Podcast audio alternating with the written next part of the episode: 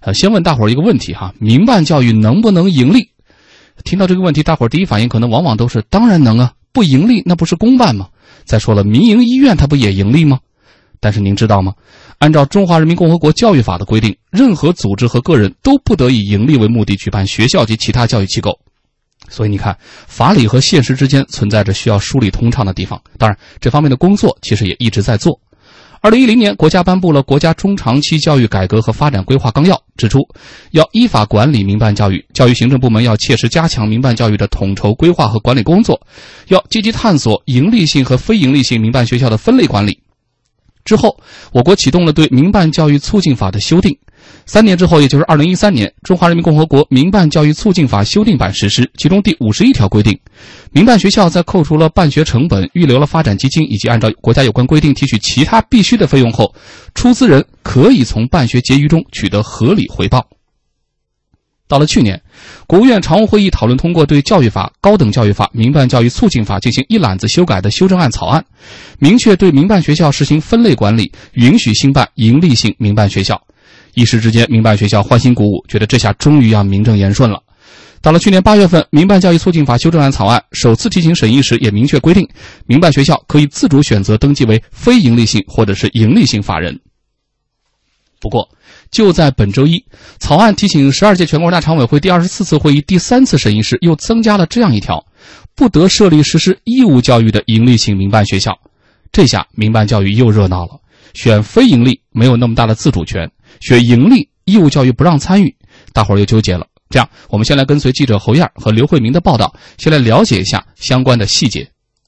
草案三审稿第十九条，在规定民办学校举办者可以自主选择设立非营利性或者营利性民办学校的基础上，进一步增加规定，不得设立实施义务教育的营利性民办学校。这一条款得到与会人员的普遍支持。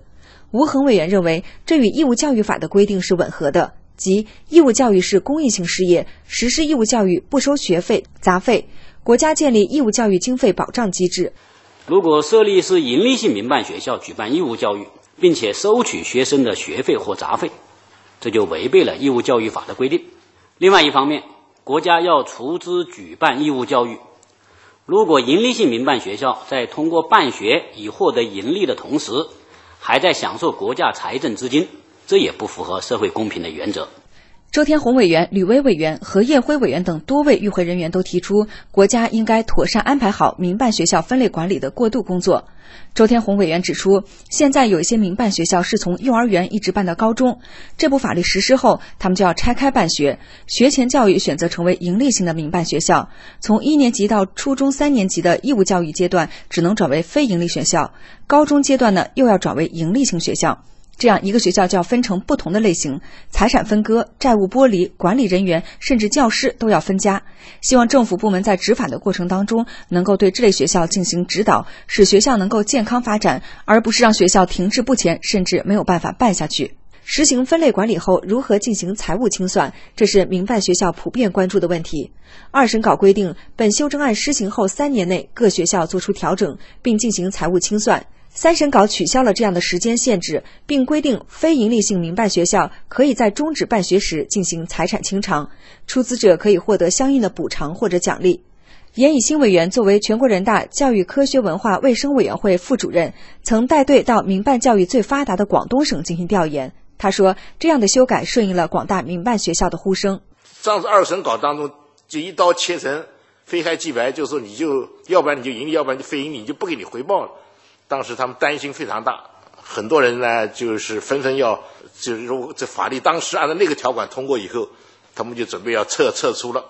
教育部也比较，毕竟是这么大个群体，万一有几千万的孩子们一下子没学上，可能这个就造成很大的混乱。但这稿改了以后呢，我觉得这个过渡，呃，条款改的非常的好啊，就是老人按老办法，新人按新办法，就是说老办法就实施一直到。你要关门了，以后你不办学了，然后按还是按照老办法给你结算你的投资、你的回报、你的等等。草案规定，修改后的《民办教育促进法》自二零一七年九月一号起施行，将给予民办学校充裕的时间进行分类登记等过渡性工作。目前呢，三审还没有正式通过，但是相关的消息在网上披露之后，引发了公众和媒体的关注。南方教育时报说，早就该这样了。他们的文章标题是“民办盈利已经沦为了一场暴力游戏”。文章指出，由于义务教育采取的是国家兜底，适龄儿童的一切费用都由公共财政负担，民办学校如果要承担义务教育，获得国家在本区域同等的补助，不得收取任何费用。齐鲁晚报也认为，义务教育那就该远离盈利性。评论指出，如今不少义务教育阶段公办学校的优秀师资纷纷流向工资福利高的盈利性民办学校，或者领着国家工资却在民办学校挂职或者兼职。有些一枝独大、财大气粗的民办学校，甚至把当地义务教育优秀师资横扫一空，这严重影响了公办义务教育水平的提高。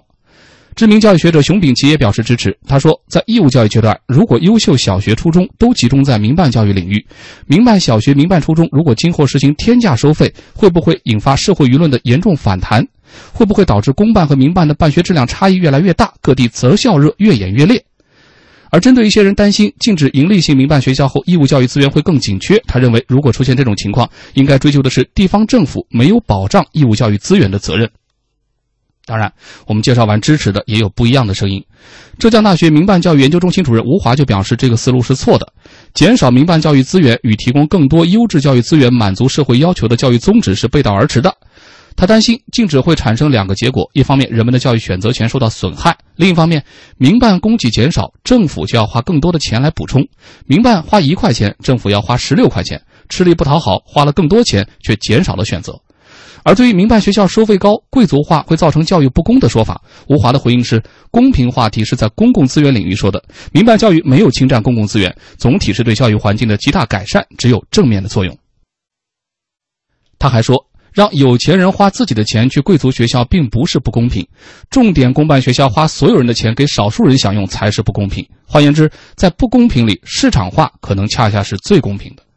大伙儿呢说的热闹，广州日报则提醒：盈利性民办学校进入，外来工子女入学怎么办呢？他们分析说，现在盈利性民办学校办义务教育逐渐呈现了两极分化，一类是高端产品，另外一类是低端产品，主要就是面向难以进入公立学校享受免费义务教育的群体，比如说一些见缝插针办在城市角落的学校。这样的学校肯定不能与公立学校相提并论，但至少保障了外来务工人员随迁子女有书读。假如说这样的规定出台，民办的那些。高大上的名校受到影响是一回事儿，外来务工人员随迁子女在城市享受义务教育又该如何解决呢？广州日报指出，这恐怕是最大的隐忧。哎，大伙儿都有道理，听听我们两位观察员怎么说。就像，呃，其实这个民办教育，它现在这个我们现在为什么出现这个讨论，是说到了这个叫义务教育阶段啊，是不是不能够再进入这种所谓盈利性的一个学校？它如果把它简单翻译翻译一下啊，因为总是听起来很绕口，就是今后啊。凡是民办的初中和民办的小学，它不能再收更贵的天价的学费了。我如果这么翻译，绝大多数听众一定能听懂。但是我为什么要这么翻译呢？其实民办教育啊，在进入到这个义务教育阶段的学校呢，第一，没有那些我听到的委员们说的那么多啊。第二一个，这种。这种转变呢，它本来是一个好的一个开始，因为原来是事实上，虽然我们的教育法，包括我们的民办教育促进法里面，都把教育作为一个认为是一个纯粹的公益性，而事实上这十多年、这二十年，民办教育的发展呢，它已经变成了一种既成事实，而我们不给它有一个盈利和非盈利的划分的话，实际上让这个行业的发展呢，没有一个健康的方向，所以这种划分呢。本来来说，对行业来说，它其实是一个更加区分、更加清晰的一个开始，呃，并不用像咱们的有些委员担心的这个情况会有那么严重，因为如果，呃，为什么我刚才一定要翻译一下呢？大家听得很明白。咱们现在的民办的初中和民办的小学呢，其实只有两种，一种是办给特别有钱的啊，就是有些专家说的，他们有教育的选择权，他们有钱，他们就想上那些贵族名校。那么，即便这些学校呢，在未来他可能有一个重新的选择，你要么盈利，要么非盈利，要么你重新登记，要么怎么样？但是这个影响对那些有钱的家庭来说，我觉得影响不会像大家想象那么大。那么倒是第二类啊，因为很多的民办的初中和小学呢，是办给那些。处于城市边缘的，甚至像北京一些城市呢，已经把民农民工子弟学校都撤销了。那么这些其实家里没有钱或者这个限于这个学籍管理制度而不能上学的这些特殊群体呢，恰好是有了这个新规出台之后，我们的社会啊，包括教育主管部门，包括这个地方行政部门，应该怎么去关心的这么一个群体。但是我其实看过资料啊，大概受影响的义务教育学院的民办的小学、初中，全国大概有一万多所。呃，人员大概是六百多万，远不像咱们的有些委员不太清楚的说的那么几千万，没那么多。而且这个方向绝不是大家所最最关心的，因为大家所提到的教育公平呢，某种程度上更多的是对优质教育资源的一个争夺。不管你是公办还是民办的，大家觉得孩子们都应该上好的小学、好的初中，而这个恰好不是盈利和非盈利这个问题所。所能真正解决的，不是说你有钱了就能办出教育质量高的学校啊。所以这两点，我觉得都是应该大家做一个详细的区分的。嗯，九霄的意思是支持，但是具体的执行过程当中，有些细节一定要注意。好，我们再请张毅老师说说。我有个我朋友叫马公远啊，也是个知名的经济学家啊。他我们在一个学区，我们在一个学，他买的学区房更贵。有一次我们探讨这个孩子上学的问题，他说啊，呃，我说要不要送到那个学校去上学？那个学校还可以。他的意思呢，一定要送到国际学国际学校。就是有些家长对于有产和有钱的这些群体来说，他们选择一种呃非公立的这样一种学校。来把孩子进行这种教育，这是一种市场的供给的一种需求。我觉得我们在制定这个民办教育促进法的过程，在修订过程中，对于这样一种高端的一种需求，应该充分的去考量。因为我们在这次民办教育促进法其实是第二次的修订了，在二零零三年九月一号时候，那个时候已经进行了一次修订，那次第三次，第三次吧，对对，第三那二零零三年的修订其实影响更大，为什么大呢？那一次的修订里面有一个关键的一句话，就是从。民允许民办学校的出资人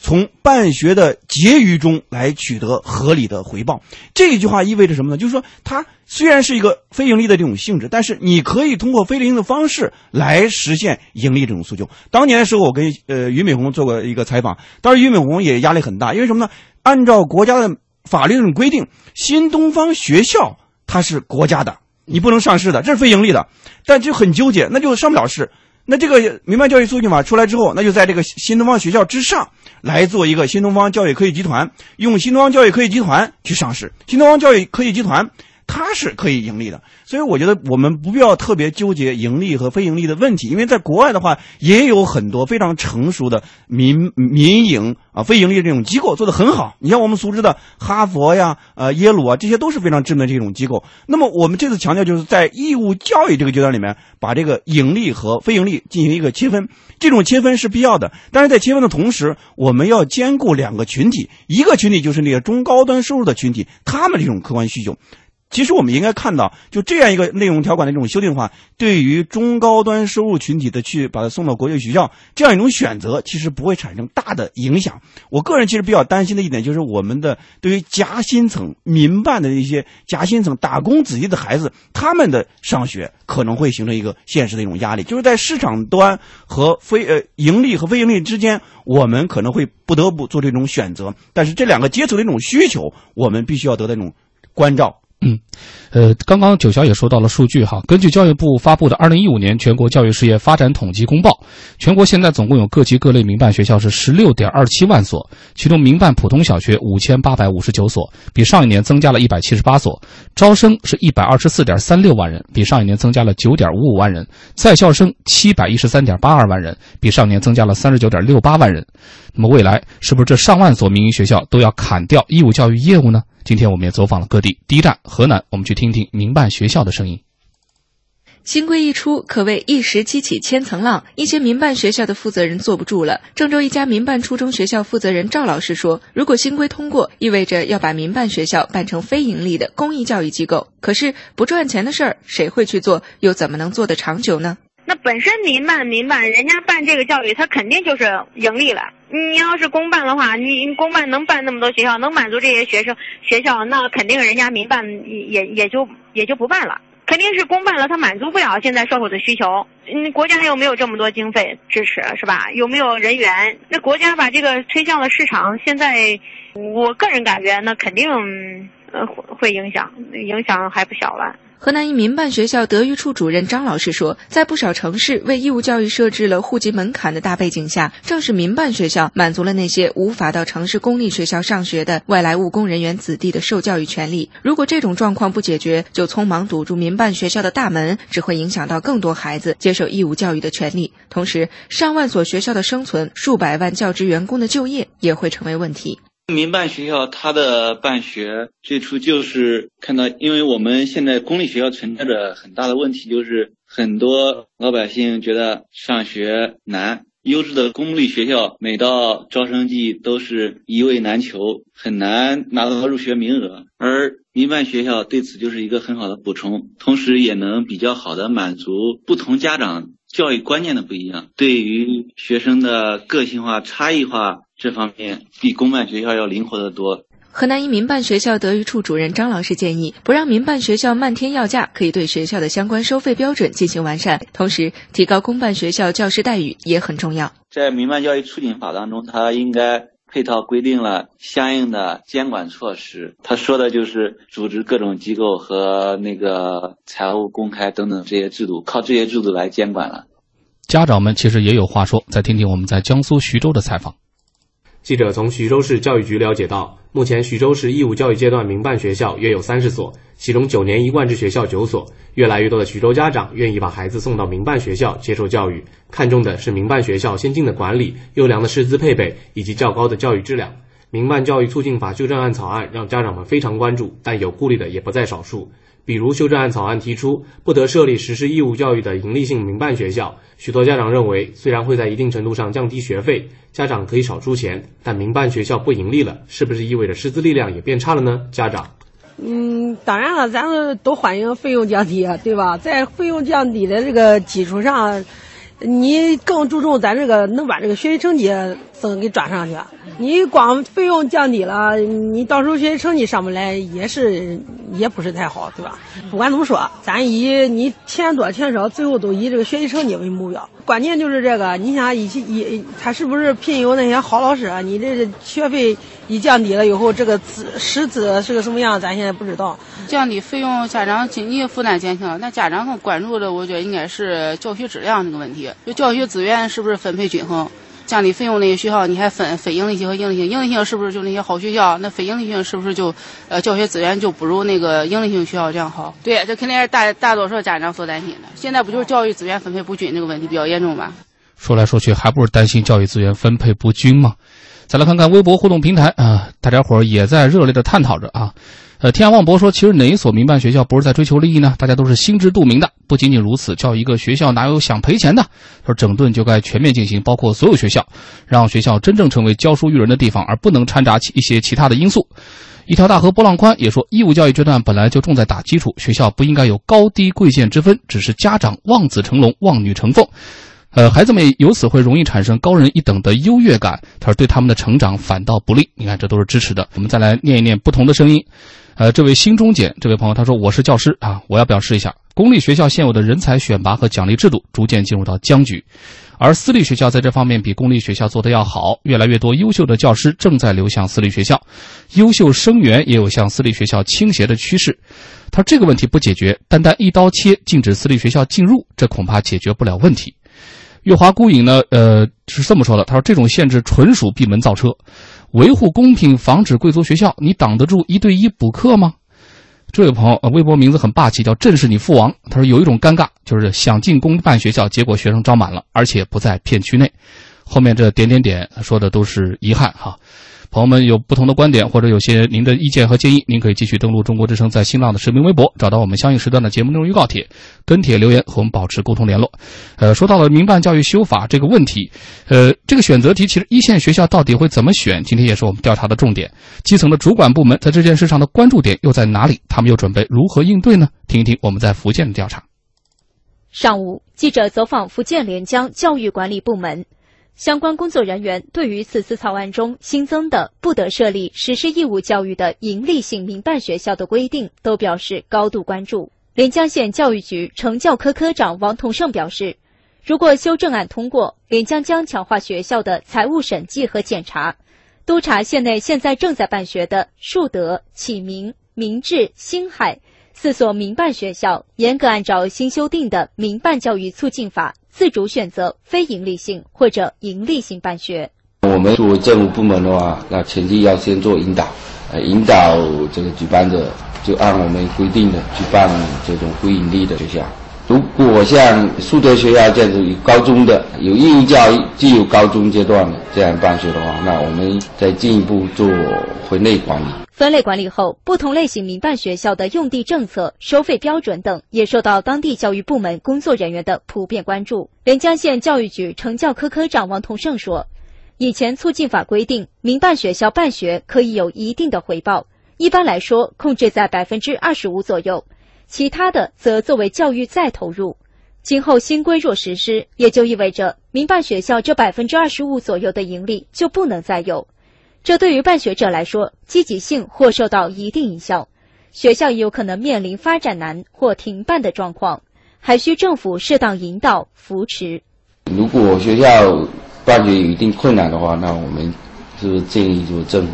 与一定的，就说帮助支持。啊，实在办不下这个学校的话，我们就说政府，我们肯定要先接管。福建泉州实验中学是泉州市区知名的民办中学，该校校长魏献策对于该草案也十分关注。但谈到他们学校最终会选择盈利还是非盈利，目前还未能给出明确说法。到底要设定为盈利还是非盈利，其实没有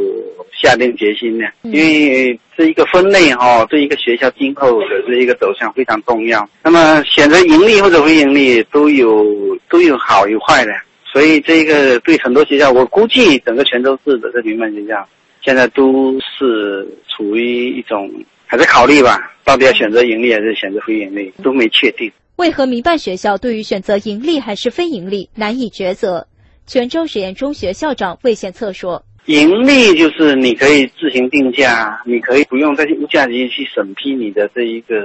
成本呐。这样的话，就你收费就提上来了，整个学校的发展就比较有保障。那你如果是非盈利的话，有税收的优惠呀。”整个这种这种这种舆论上面应该说比较有优势嘛，但是就是所有的这收费啊、审批啊，所有的这些学校的办学的这种自主权会比较小，所以大家都很纠结呢。对于下一步草案的具体落实细则，不少人仍充满关注和期待。泉州实验中学校长魏献策，必须要有一个良性发展的一种环境。这个草案还在讨论嘛，所以没有定论，所以大家现在也还没有一个明确一个选择一个方向。一边是纠结的心态，一边保持着密切的关注。这个行业确实很受政策的影响。而对于目前正在实施义务教育的民办学校而言，除了关注，恐怕也要开始为可能的变化提前准备一些预案了。记者来到福建连江当地最大的一所民办学校——树德学校。该校现在从小学一直办到高中。学校董事长邱安建告诉记者：“若新的民办教育促进法通过实施，他们有可能要拆开办学。”也就是说，从一年级到初三的义务教育必须转为非营利性办学，而高中阶段则继续实行盈利性办学。定性为非营利学校之后，我觉得呢，嗯，对我们利好的这个政策会更多。既然定为非盈利了，那政府呢就有更大的力度来帮助我们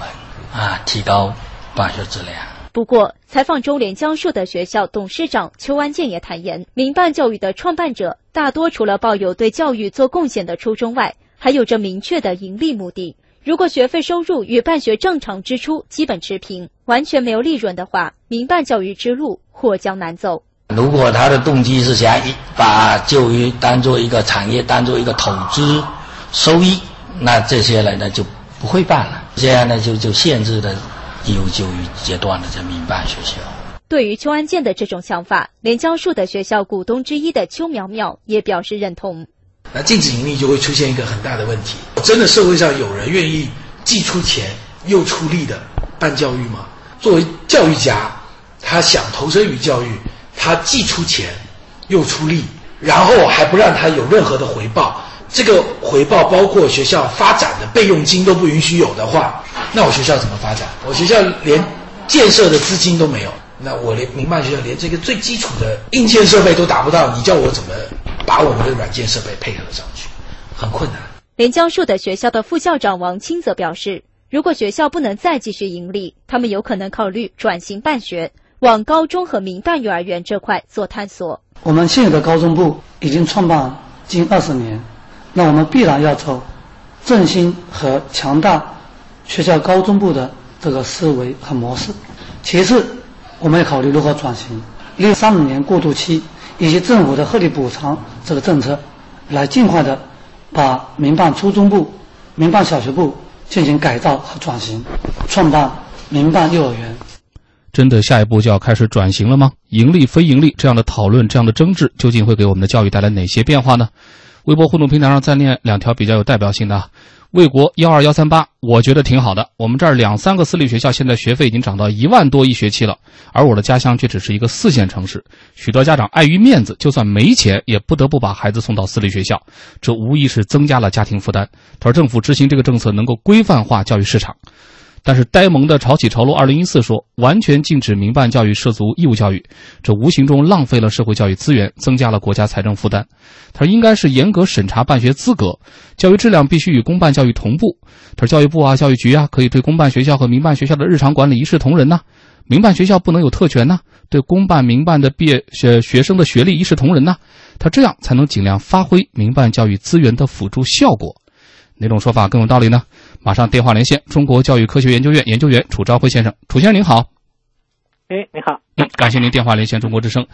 呃，民办教育促进法修正案草案现在三审啊，最大的讨论点是该不该允许盈利性民办学校进入到义务教育领域，或者说正在有办小学和初中的民办学校，是不是将来只能选择非盈利的属性？支持这么做的人呢，觉得教育公平是最重要的。放开这个口子啊，会让民办学校对公立学校的竞争优势越来越大，最终会加剧教育资源不均衡的问题。反对的人觉得呢，你得先承认现实当中存在不公平，而市场化起码是透明的，或许呢是正视并且解决这种不公平最好的手段。您觉得这两种说法哪种说法更有道理呢？那么这两种说法呢，事实上都存在有一个误区。这个误区呢，就是说把盈利和这个。呃，公益这个简单的等同或简单的分开，嗯，实际上呢，我我们很多的其包括其他行业，它是盈利的，但是它它可以去履行公益的职责任。那么我们现在呢，一个四呃，很多人局限于在这种字面上去讨论这个问题，而现实的状况是，中国这义务教育阶段现在民办学校在校生呢。大约占百分之十二到十三，这个里面呢，大约有百分之七到八是，呃，这个留守儿童，就是他父母在外地打工，嗯，呃，他自己呢，